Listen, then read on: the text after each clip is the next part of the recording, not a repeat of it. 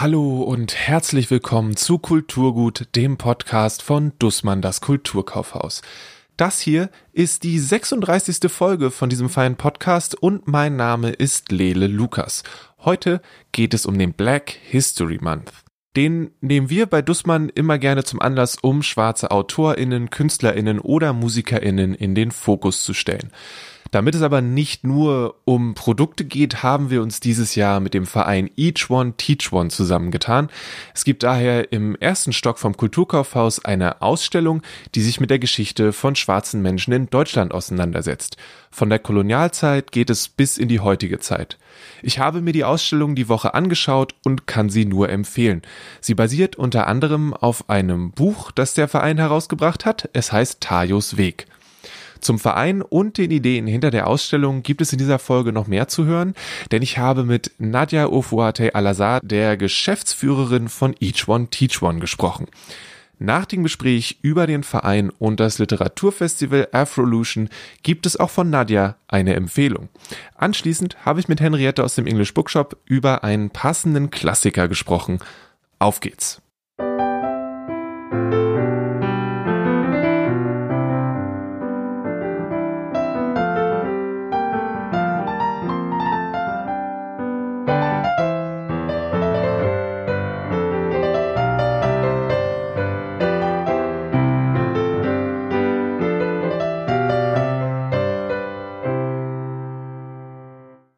Wer bist du? mein Name ist Nadia Ufete Alazar. Äh, und ich bin äh, beruflich arbeite ich bei Each One Teach One, EOTO e.V., äh, in der Geschäftsführung und künstlerischen Leitung. Was ist Each One Teach One e.V.? Entschuldigung, das ist, glaube ich, noch wichtig. Ähm, Each One Teach One EOTO ist ein vielfältiges Projekt, das sich vielleicht auch am ersten so ein bisschen über sein Gewordensein, seine Genese erschließt ist eine Empowerment-Plattform für schwarze, afrikanische und afrodiasporische Communities. Und Empowerment-Arbeit geschieht eben durch unterschiedliche Methoden und Projekte. Zum einen äh, die Bibliothek, also äh, Kultur- und Literaturvermittlung. Das war eigentlich so auch der Beginn von EOTO 2012. Mittlerweile aber eben auch noch ganz andere äh, Aktivitäten und Projekte, zu denen ich gern auch noch was sagen kann. Du hast gesagt, dass es eine Empowerment-Plattform ist. Wenn jetzt jemand nicht genau weiß, was Empowerment an der Stelle bedeutet, wie würdest du das beschreiben? Also zu Deutsch heißt ja Empowerment Selbstermächtigung oder auch Selbstbefähigung. Und die äh, Vokabel Empowerment, also aus dem Englischen auch ins Deutsche tradiert, kommt eben aus der schwarzen US-amerikanischen Befreiungsbewegung, eigentlich der Bürgerrechtsbewegung. Dort hat sich das so etabliert. Und was das einfach bedeutet, äh, ganz praktisch, ist, dass Gruppen von Menschen, die benachteiligt sind in Gesellschaften, auch strukturell benachteiligt sind, dann eben Mittel und Wege finden müssen, sich selbst zu ermächtigen, einander zu unterstützen, solidarisch zu sein und mit und voneinander zu lernen.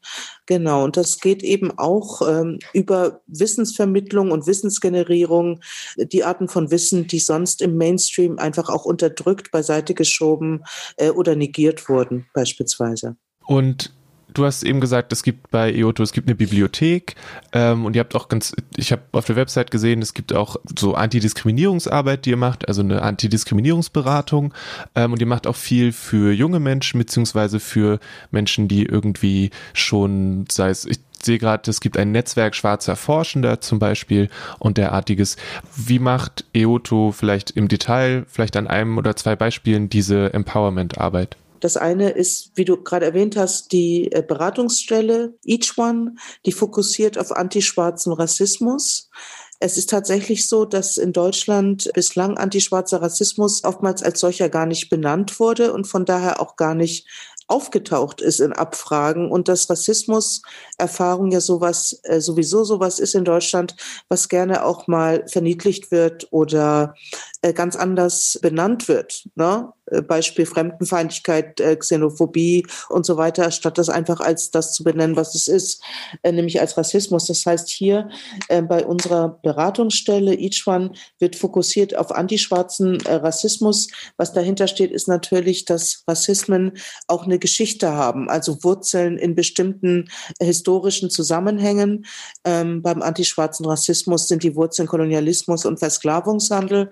Und diese Bilder und Konzepte über schwarze Menschen, die da schon angelegt wurden, um das Ganze auch zu legitimieren, die sind heute immer noch wirkmächtig.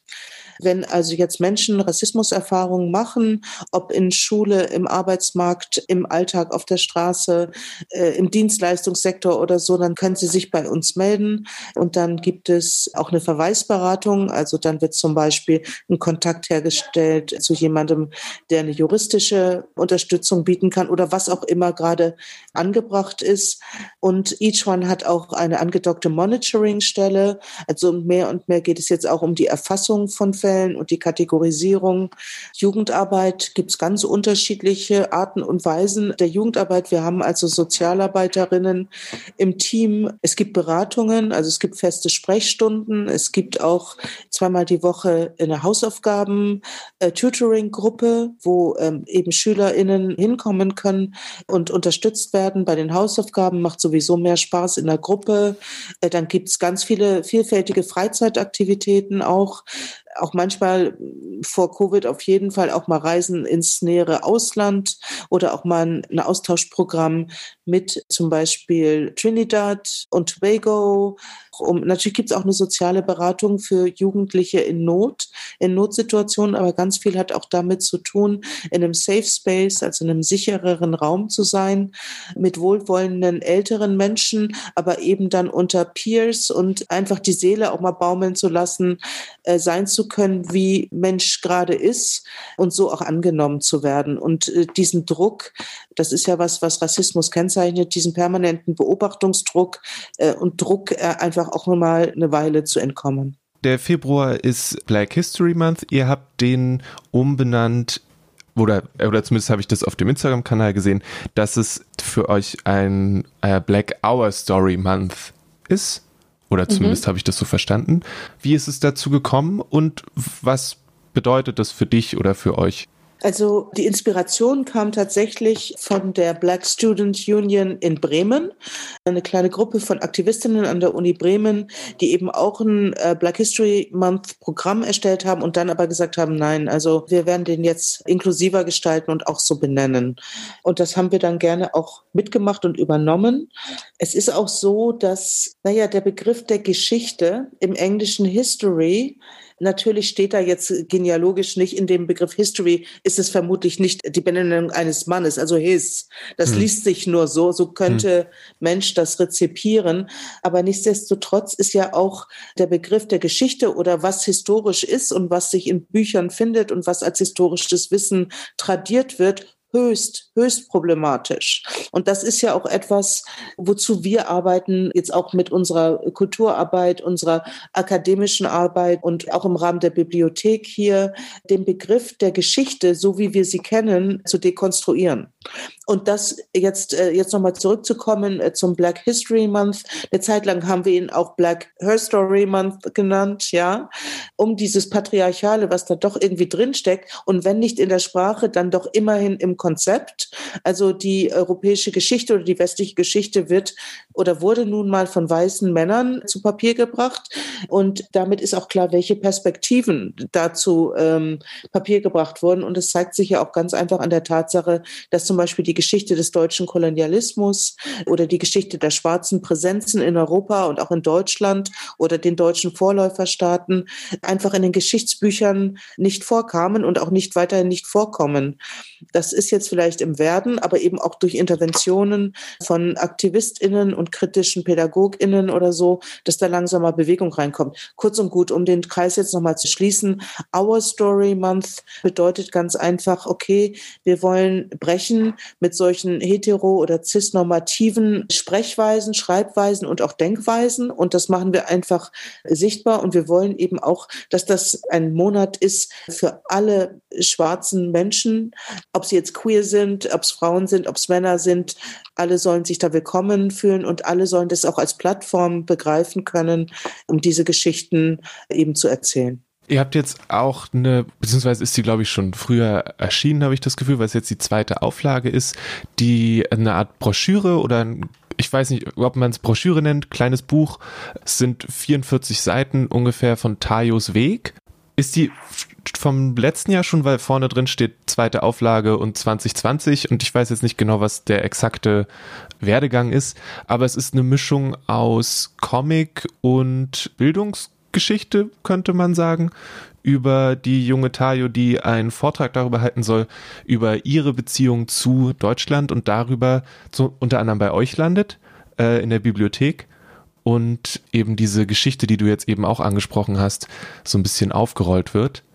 Wie ist das zustande gekommen, beziehungsweise was sind, was sind die, die Beweggründe dahinter? Beweggründe, Motivation ist natürlich, dass es da im deutschen Kontext extrem viele Lehrstellen gibt und äh, Unwissen, und zwar sowohl bei weißen Menschen als auch bei schwarzen Menschen, was die Geschichte der schwarzen Präsenz in Deutschland oder den deutschen Vorläuferstaaten betrifft.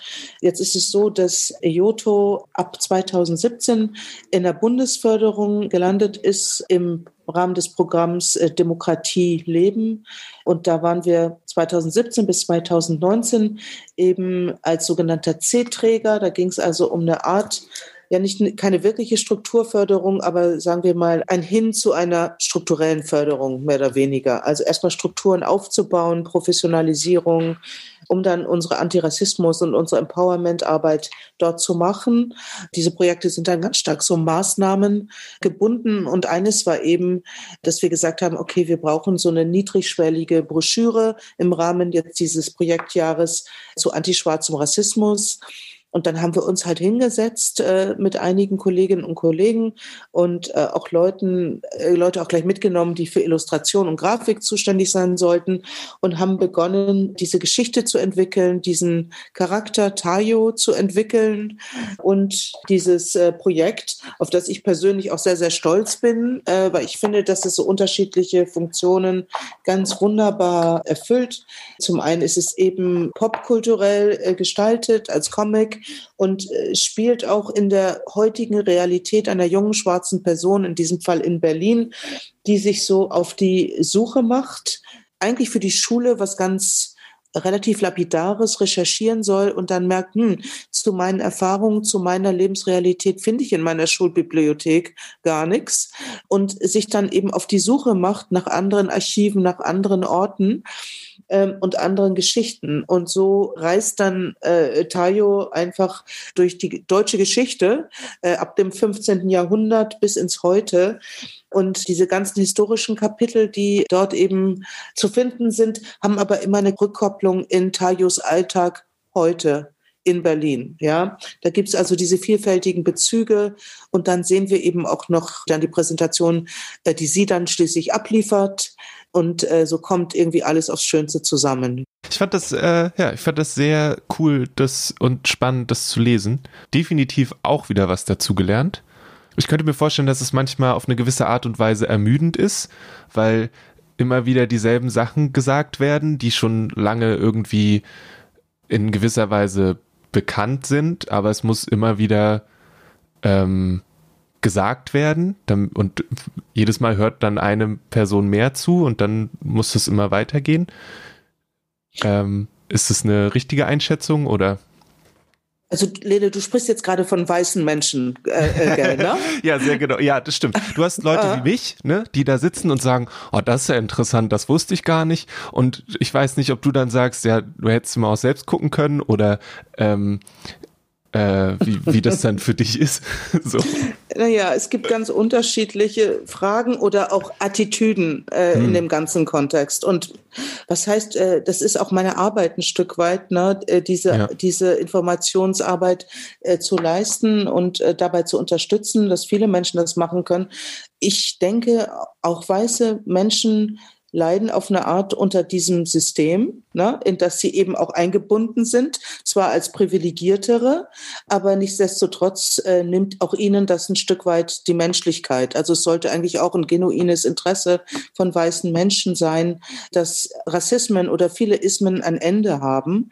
Und natürlich ist es ja so, dass einfach auch in der Schule nicht gelernt wird, dass es im Mainstream, in den Medien oder so äh, auch nicht wirklich vorkam. Von daher, ich bin sowieso eine große Anhängerin Lehrerin von lebenslangem Lernen.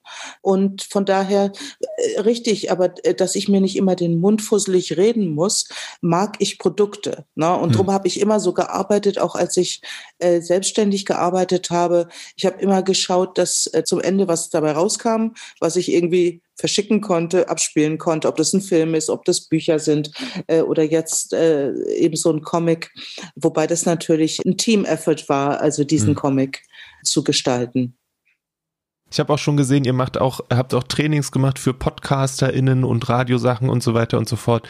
Es ist ein äh, unglaublich breites Angebot.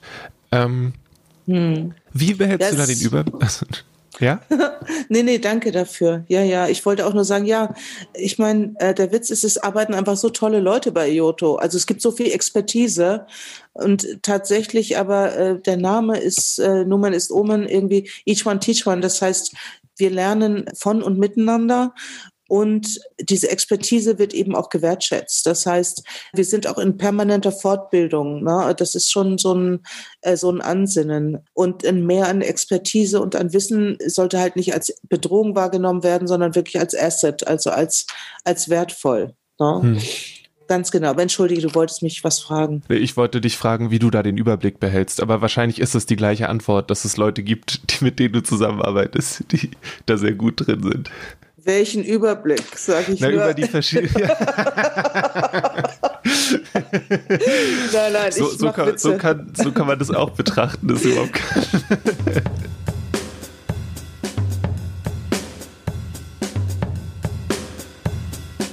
Ihr bekommt Tajos Weg natürlich auch im Kulturkaufhaus. Es ist wirklich ein cooles Buch und das sage ich nicht nur, weil ich generell und prinzipiell ein Fan von allem bin, wo Comics drin vorkommen.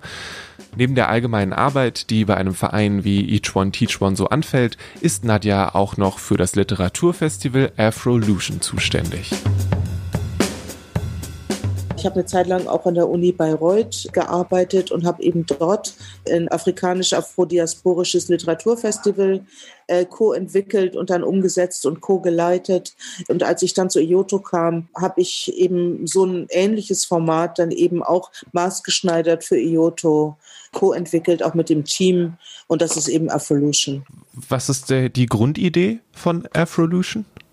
Das sind so ein paar. Ne? Ich habe immer gesagt, okay, das sind ähm, das Festival arbeitet an einer bestimmten Schnittstelle, was heute, glaube ich, auch ein bisschen selbstverständlicher ist mittlerweile. Aber es ist eben äh, nicht so wie in als Hochkultur wahrgenommenen sonst Festivitäten oder so oder gesetzten nur eine Fokussierung auf das rein künstlerische oder literarische, sondern das äh, künstlerisch-literarische in seiner Vermengung an seiner Schnittstelle zum Aktivismus und eben auch zu wissenschaftlichen Diskursen, die aber irgendwie auf eine Art formuliert und geframed werden, dass sie auch zugänglich sind und dass sie da eher Verbindungen, äh, denn Trennungen herstellen. Ja, mhm. das ist so eines der Sachen. Also diese Triple A Schnittstelle, wie ich es immer nenne, von Art, Academy und Activism, ist eins, was das ausmacht. Ähm, es ist ein afrikanisch und afrodiasporisches Festival. Von daher ist eben auch, äh, sind diejenigen, die performen, sprechen und so weiter und präsentieren, eben Menschen afrikanischer Herkunft. Was das Publikum betrifft, das ist eine Veranstaltung, die allen offen steht, bis auf manche Ausnahmen, wenn es Community-Workshops oder kleine Kreise gibt. Aber im größten Teil ist sie eben offen. Es finden ganz unterschiedliche Genres statt, also auch Literatur äh, fassen wir weit, fasse ich weit. Äh, dazu gehört auch Oralität, dazu gehören auch äh, musikalische Ausdrucksformen, also auf Textbasis. Es ist eigentlich eher so, dass dieses Festival immer ein Jahresthema hat, zu dem dann alle Formate, äh, die sich unter dem Dach von Evolution finden, eben arbeiten. Das ist der rote Faden, der sich durchzieht. Was noch ganz wichtig ist, ist, dass es auch ein Festival ist, was die kolonialen Sprachgrenzen transzendiert. Das heißt, es ist zum einen ein Festival, wo schwarze Menschen vom afrikanischen Kontinent genauso wie aus äh, AfropäerInnen oder Menschen aus den anderen globalen schwarzen Diasporas teilnehmen, also der Karibik, äh, Südamerika oder äh, Nordamerika. Und durch die kolonialen Sprachgrenzen, die das äh, generiert hat, finden sich sonst weltweit meistens äh, Festivalformate, die in einem Sprachraum verbleiben oder in hm. einem vermeintlichen Kulturkreis. Wir wollen das auf gar keinen Fall. Wir wollen diesen Austausch. Wir arbeiten mit Übersetzungen. Die Hauptfestivalsprache ist Englisch, aber es ist uns ganz, ganz wichtig, dass äh, zum Beispiel auch die frankophonen oder anglophonen oder lusophonen äh, afrikanischen Länder oftmals gar nicht wirklich im Austausch sind, analog zu diesen äh, sprachlichen Grenzen die durch den Kolonialismus eingeführt wurden. Und es ist uns ganz, ganz wichtig, dass diese, dass diese Grenzen eben äh, transzendiert werden. Ich glaube, das sind so die Hauptpunkte, worum es geht bei Afrolution. Darf ich fragen, wie es dann dieses Jahr aussieht mit dem Festival? Oder ist das so ein, wir sehen mal, was passiert, wie bei so vielen anderen Sachen? Ich bin ganz schön unsicher, immer noch, hm. muss ich sagen. Äh, weil so ein Festival lebt, äh, lebt tatsächlich von dieser Begegnung, diesem Labor und diese Menschen da in einen Raum äh, zu Pferdchen zu bringen. Ja, und das wird vermutlich jetzt nicht mehr gehen in dieser Form. Also selbst wenn es in Europa, selbst jetzt in Deutschland ein Stück weit Kontrolle wiedererlangt wird über dieses Virus, kann ich natürlich noch nicht absehen, wie sind die Reisebeschränkungen der afrikanischen Länder oder eben zum Beispiel äh, den Amerikas. Und drum eier ich selber so ein bisschen drum. Ich möchte das gerne machen. Und ich schaue aber immer, dass ich so eine, immer einen Plan B im Hinterkopf habe. Ich bin gerade dabei, ein ganz fantastisches Tanzensemble dann nach Berlin zu holen. Es gibt ja auch Performances bei Afrolution immer abends. Und da bin ich auch am überlegen, okay, gäbe es dann die Möglichkeit, das gegebenenfalls auch draußen zu veranstalten, wenn Covid dann immer noch ein großes Thema sein sollte im Sommer. Mhm. Also ich bin ganz guten Mutes. Ich, ich glaube, wir werden das wagen. Wir werden das irgendwie ähm, hybridisieren müssen, um uns da abzusichern. Aber ich glaube, wir, wir werden das auf jeden Fall machen. Zusammen mit Each One Teach One haben die Kollegen und Kolleginnen im Kulturkaufhaus zwei Tische kuratiert. Das sind, wenn ihr durch den Haupteingang reinkommt, die beiden großen Tische auf der rechten Seite von dem Gang. Dort findet ihr aktuelles, altes, fiktionales und sachliches zum Thema Black History Month. Es werden viele Facetten abgedeckt, ob es nun um ein grundlegendes Verständnis von Rassismus geht oder einen tieferen Einblick in Polizeigewalt bieten soll, für jedes Level an Interesse sollte dort etwas dabei sein. Ein Konzept, das all das verbindet, ist das von Intersektionalität. Die Person, die das so ein bisschen geprägt hat, Bell Hooks, ist auch mehrmals auf diesem Tisch zu finden. Und genau zu dem Thema hat Nadja ein Buch von Emilia Reuk gelesen. Was hast du persönlich in den letzten Wochen, Monaten gerne konsumiert, gelesen? Ähm, was hat dich beeindruckt in letzter Zeit? Ähm, also das ist fast ein Running Gag bei mir, dass ich als eigentlich Leiterin von einem Literaturfestival viel zu wenig lese oder querlese, weil ich tatsächlich gleichzeitig eben in der Geschäftsführung bin und wir so viel zu tun haben, hm. äh, dass ich oftmals, äh, äh, wie gesagt, ich lese zu wenig. Ich habe jetzt als letztes gelesen, ähm, noch in Manuskriptform oder beziehungsweise die Druckplatte von Emilia Reugs äh, äh, neuem Buch, das jetzt Mitte des Monats rauskommt, Why We Matter, das Ende der Unterdrückung. Äh, das habe ich gerade gelesen. Ich habe von äh, Bernardine Evaristo gelesen, Women, Girl, Other, aber in der deutschen Übersetzung, äh, das hat mich äh, sehr berührt. Würdest du mir noch einmal kurz sagen, worum es bei Why We Matter geht? Uh, Why We Matter von Emilia äh, Reuk, die ja eben auch in Berlin ansässig ist und dort äh, Begründerin und Leiterin vom Center for Intersectional Justice, ist eben auch eine Organisation, mit der wir oft und viel kooperieren. Und dort geht es um das Thema Intersektionalität. Also Emilia Reuk hat auch studiert in den USA unter Kimberly Crenshaw. Emilia ist selbst aber Europäerin, sie ist Französin, die aber eben auch schon recht lange in Berlin lebt, ähm, aber auch gut rumgekommen ist im Rahmen ihrer Arbeit und ihrer Ausbildung, aber jetzt eben Berlin als ihren Lebensmittelpunkt und Arbeitsmittelpunkt hat, wo eben auch CIJ äh, situiert ist. Und Intersektionalität ist ihr Ding und Intersektionalität als Konzept oder Vokabel wird ja auch teilweise ein bisschen wüst äh, verallgemeinert verwendet. Und das war auch nochmal so ein Punkt von Emilia, nochmal klarzustellen, was Intersektionalität eigentlich ist, wie komplex das ist und wie selbstverständlich eine intersektionale Perspektive eigentlich sein sollte. Ja, äh, und dieses Buch ist, ähm, es ist, find, finde ich, eine hohe Kunst, was sie da hinbekommen hat, denn äh, dieses Buch ist eigentlich sehr theoretisch, also sehr komplex. Sie bricht das runter auf eine sehr zugängliche Sprache. Also sie macht das wirklich sehr verständlich und sie wendet es an auf die unterschiedlichen Bereiche, wo Intersektionalität äh, in ihren Verwobenheiten nun mal äh, ähm, ja, relevant ist, ne? eine intersektionale Perspektive. Äh, und sie wird sehr persönlich, sie illustriert vieles äh, anhand eigener äh, Erfahrungen, anhand ihrer Lebensgeschichte und der Geschichte ihrer Familie.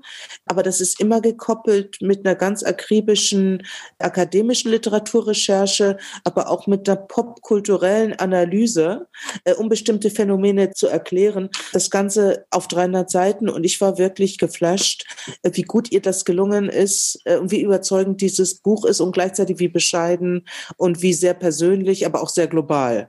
Also ich war wirklich, und sie hat es auch noch auf Deutsch geschrieben, was erstaunlich ist als französische Muttersprachlerin, die eigentlich im anglophonen Kontext dann studiert und promoviert hat. Und sie hat das aber in ihrer Wahlheimatsprache Deutsch geschrieben. Also ich finde das Buch klasse.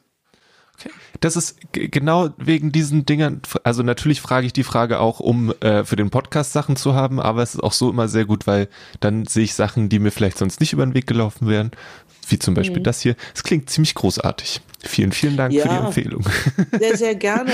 Ist so, dass wir aber auch zusammen mit äh, deiner Kollegin Jennifer Dünhöft äh, da auch schon ein Interview aufgezeichnet haben. Ich hatte also mhm. das Glück, mit Emilia dann ein Interview führen zu dürfen, was jetzt im Rahmen unserer Kooperation mit Dussmann eben dann ausgestrahlt wird. Denn ja. wir kooperieren ja im Rahmen des Black History Month oder Black Hour Story Month mit Dussmann, was ich übrigens auch äh, klasse finde. Das Gespräch zwischen Nadja Ofuate Al-Assad und Emilia Reuk könnt ihr am 15.02. auf Instagram oder Facebook erleben. Die diversen Kulturkaufhauskanäle sollten euch rechtzeitig Bescheid geben. Das Buch Why We Matter erscheint am selben Tag, dem 15.02. Und ich für meinen Teil bin sehr darauf gespannt. Es steht jetzt mit auf der Liste von Büchern, die mir Kollegen und Kolleginnen oder Gäste und Gästinnen in diesem Podcast empfohlen haben. Diese Liste ist unglaublich lang, aber es ist sehr schön, sie immer wieder anzuschauen und sich auf das zu freuen, was da noch kommt. Wo wir gerade dabei sind, nachdem es letzte Woche eine ganze Wagenladung an Empfehlungen gab, sind es diese Woche etwas weniger. Ich wollte euch jetzt nicht mit nur einer Empfehlung nach Hause schicken, also habe ich mir Henriette geschnappt und sie gebeten, mir ein zur Folge passendes Buch von ihren englischsprachigen Classics vorzustellen. Und keine Sorge, es wird noch mehr Empfehlungen zum Thema Black History Month geben. Ich wollte euch nur Zeit geben, selbst mal die Tische anzugucken oder auf kulturkaufhaus.de zu browsen und übernächste Woche gibt's dann die volle Ladung Empfehlungen zum Thema. Jetzt aber erstmal Henriette. Henriette, du bist im English Bookshop für die Classics zuständig. Korrekt. Ich weiß jetzt nicht, alles was älter ist, sagen wir es mal so. Äh, ja, nicht mal, muss ich sagen. Ähm, also die Autorin, die ich dir heute zum Beispiel vorstellen wollte, die hat in den 80ern ihre Bücher geschrieben, was jetzt nicht so alt ist. Aber wir sortieren auch ein bisschen nach Klassikerbibliotheken, nennen wir das. Also Verlage, die Reihen rausbringen, die sie als Klassiker bezeichnen. Und das können eben auch Modern Classics, also moderne Klassiker sein. Und dann kann man da relativ frei interpretieren, was alles schon zum Kanon gehört, was ich ziemlich gut gut finde eigentlich, ja. Okay. ja. Und um wen geht es dann heute? Heute geht es um Gail Jones, heißt sie, eine amerikanische Schriftstellerin, die sehr erfolgreich war, in, in, als sie noch sehr jung war, in ihren 20ern. Die war so ein bisschen als Wunderkind bekannt quasi, hat ähm, hervorragende Abschlüsse gemacht, wurde von Autoren und Kritik und ähm, Publikum, also sie war schon relativ verfolgt, jetzt kein großer Name, aber äh, man kannte sie ähm, und äh, sie war hoch gelobt. Unter anderem ist sie von ähm, Toni Morrison verlegt worden, als die selber noch nicht geschrieben hat. Und man sagt gerne, dass Toni Morrison sich stark von ihr inspiriert hat inspiriert hat lassen, weil also sie hat als Thema hauptsächlich schwarze Frauen in Amerika und ähm, der Konflikt mit dem Erbe der Sklaverei und, und wie das in ihrem modernen Leben immer noch eine große Rolle spielt. Also beispielsweise gibt es ihr, ähm, ich denke, es war ihr erfolgreichstes Buch, ja, es nennt sich Corregidora ähm, und es geht um eine Blues-Sängerin, die in einer langen Tradition von Frauen steht, die schwerst gelitten haben unter der Sklaverei und das ihren Töchtern weitergegeben haben und die sozusagen den Auftrag bekommen haben, diese, diese Erinnerung weiterzutragen und immer ähm, bewusst ähm, zu halten, dass, also, dass das nicht verschwindet. Und die äh, Protagonistin in Corregidora hat einen Unfall und es ist daraufhin unfruchtbar und wird also dieses Erbe nicht weitertragen können. Und darum geht es so ein bisschen. Aber das ist ein äh, unglaublich dichter, ausgefeilter Roman und die Protagonistin ist eben Blues-Sängerin und der Blues spielt auch eine ganz starke Rolle in der Struktur des Romans selber. Also es ist wirklich ein sehr, sehr ambitioniertes, sehr wuchtiges und ultra deprimierend natürlich Meisterwerk, aber wirklich ausgezeichnet. Und ähm, was Gail Jones so interessant macht, ist, dass sie danach noch zwei oder drei weitere Bücher, glaube ich, geschrieben hat und dann ein bisschen von der ähm, Bildfläche verschwunden ist, weil sie einen Mann geheiratet hat, der ähm, mit irgendwelchen Christian Revivalists und so zu tun hat und sie ist quasi völlig von der Bildoberfläche verschwunden, hat nicht mehr veröffentlicht, äh, hat sich so ein bisschen von, von dieser ganzen Schriftstellerkarriere abgewandt und jetzt gab es vor einem Monat die Ankündigung, dass sie ein neues Buch rausbringen wird und ähm, ich persönlich bin ähm, sehr excited darüber. Das ist der erste Roman dann in Jahrzehnten. Äh, man darf sehr gespannt sein, äh, wie sie sich in der Zwischenzeit entwickelt hat. Und ähm, die ist wirklich, also wer als Inspiration für Toni Morrison herhält, der ist sicher äh, unser aller Leserschaft wert, denke ich. Das ist dann aber jetzt nicht so eine Harper Lee-Sache, wo nochmal eine, eine. Nee, nee, also die hat, die hat schon, ähm, die lebt auch noch und die hat ähm, auch weitere Romane veröffentlicht und ähm, das war eine ernstzunehmende Schriftstellerin, ähm, bevor eben der, der persönliche ähm, Lebensweg sich ein bisschen davon entfernt hat quasi. Aber ähm, ich habe Corregidora ist gerade auch da bei den Classics und ich hatte ihre anderen beiden Romane auch schon bestellt und die also sind auch auf Interesse gestoßen. Das sind, ja, wie gesagt, sehr, sehr äh, ausgetüftelte, wirklich ganz exzellente Romane. Also, kommt gerne vorbei und schaut euch um. Ich kann euch die beiden Tische und die Ausstellung im ersten Stock nur wärmstens ans Herz legen. Ich für meinen Teil habe mega viel nochmal gelernt, sowohl aus Tajus Weg als auch aus der Ausstellung. Und wenn ihr die Arbeit von Each One Teach One unterstützen wollt, dann könnt ihr das auf jeden Fall tun. Hab ich noch, hab ich was vergessen? Gibt's noch was, wo du sagst, hey, das ist noch wichtig, da haben wir jetzt nicht drüber geredet und das möchtest du noch gesagt haben? Ich würde sagen, also erstmal nochmal ein Hinweis auf unser Programm, auf unsere äh, Webseite, die lautet äh, www und dann ejoto archiv.de. Da ist auch das Programm vom Black History Month oder Black Our Story Month eben zu finden, aber auch alle anderen Aktivitäten es gibt die Möglichkeit, auch unsere Arbeit durch Spenden zu unterstützen. Wir sind jetzt zum Beispiel gerade dabei, neben unseren schon etablierten Projekten wollen wir unbedingt was für die Kleinsten machen, wollen ein Kinderprojekt an Start bringen. Und manchmal ist es auch wirklich toll, wenn Spenden uns erlauben, auch ein bisschen flexibler sowas zu unterstützen, beziehungsweise auch andere Initiativen, die jetzt vielleicht nicht so sichtbar sind wie wir, zu unterstützen, weil wir natürlich ganz stark an Vernetzung und an Solidarität Solidarität glauben. Und wir haben einen bestimmten Standortvorteil dadurch, dass wir in Berlin angesiedelt sind. In der deutschen Provinz ist es manchmal für schwarze Menschen und schwarze Innis äh, ganz schön schwer. Und auch da wollen wir eben äh, noch stärker in die Vernetzung gehen. Und von daher ja, also wir sind für jede Spende dankbar. Das Gespräch, von dem Nadja in ihrer Empfehlung von Emilia Roigs Buch gesprochen hat, ist nicht das einzige, was wir diesen Monat vorbereitet haben. Am 11.02. gibt es einen Zusammenschnitt des Gesprächs zwischen JJ Bola und Anna Dushime unter dem Titel Sei kein Mann. So heißt auch das Buch von JJ Bola und er war im Oktober 2020 im Kulturkaufhaus, um das vorzustellen. Am 15.02. heißt es dann Why We Matter mit Emilia Reuk. Am 18.02. geht es noch einmal um Tajos Weg. Das wird eine Gesprächsrunde mit Mitgliedern von Each One Teach One sein. Und dann zum Abschluss des Monats ist am 25.02. ein Live-Gespräch mit Bernardine Evaristo angesetzt. Die Autorin hat vorletztes Jahr mit Girl, Woman, Other den Booker Prize gewonnen und vor kurzem wurde das Buch auch ins Deutsche übersetzt. Passend dazu spricht sie mit Jackie Thomas und das Ganze wird musikalisch von Joy Denelane unterstützt. Alle Veranstaltungen könnt ihr entweder via Facebook oder Instagram verfolgen. Links zu den Profilen gibt es genau wie die Links zu Eoto und den Büchern von Emilia Reuk und Gail Jones in den Show Notes. Shownotes gibt es in eurer Podcast-App oder unter kulturgut.podigy.io. Und es wäre grobe Fahrlässigkeit, wenn ich euch nicht auch auf das Black History Month oder Black Hour Story Month Programm von EOTO hinweisen würde. Ihr findet alle Infos dazu unter eoto-archiv.de und den Link dazu gibt es natürlich auch in den Shownotes. Das war die 36. Folge von Kulturgut. Danke fürs Zuhören. Danke an Nadja für das Gespräch und die viele Zeit und an Henriette für die Empfehlung. Wenn ihr den Podcast unterstützen wollt, dann bewertet und rezensiert ihn in der Podcast-App eurer Wahl. Das hilft uns ungemein. Ihr könnt auch direktes Feedback loswerden, indem ihr eine E-Mail an kulturgut.dussmann.de schreibt.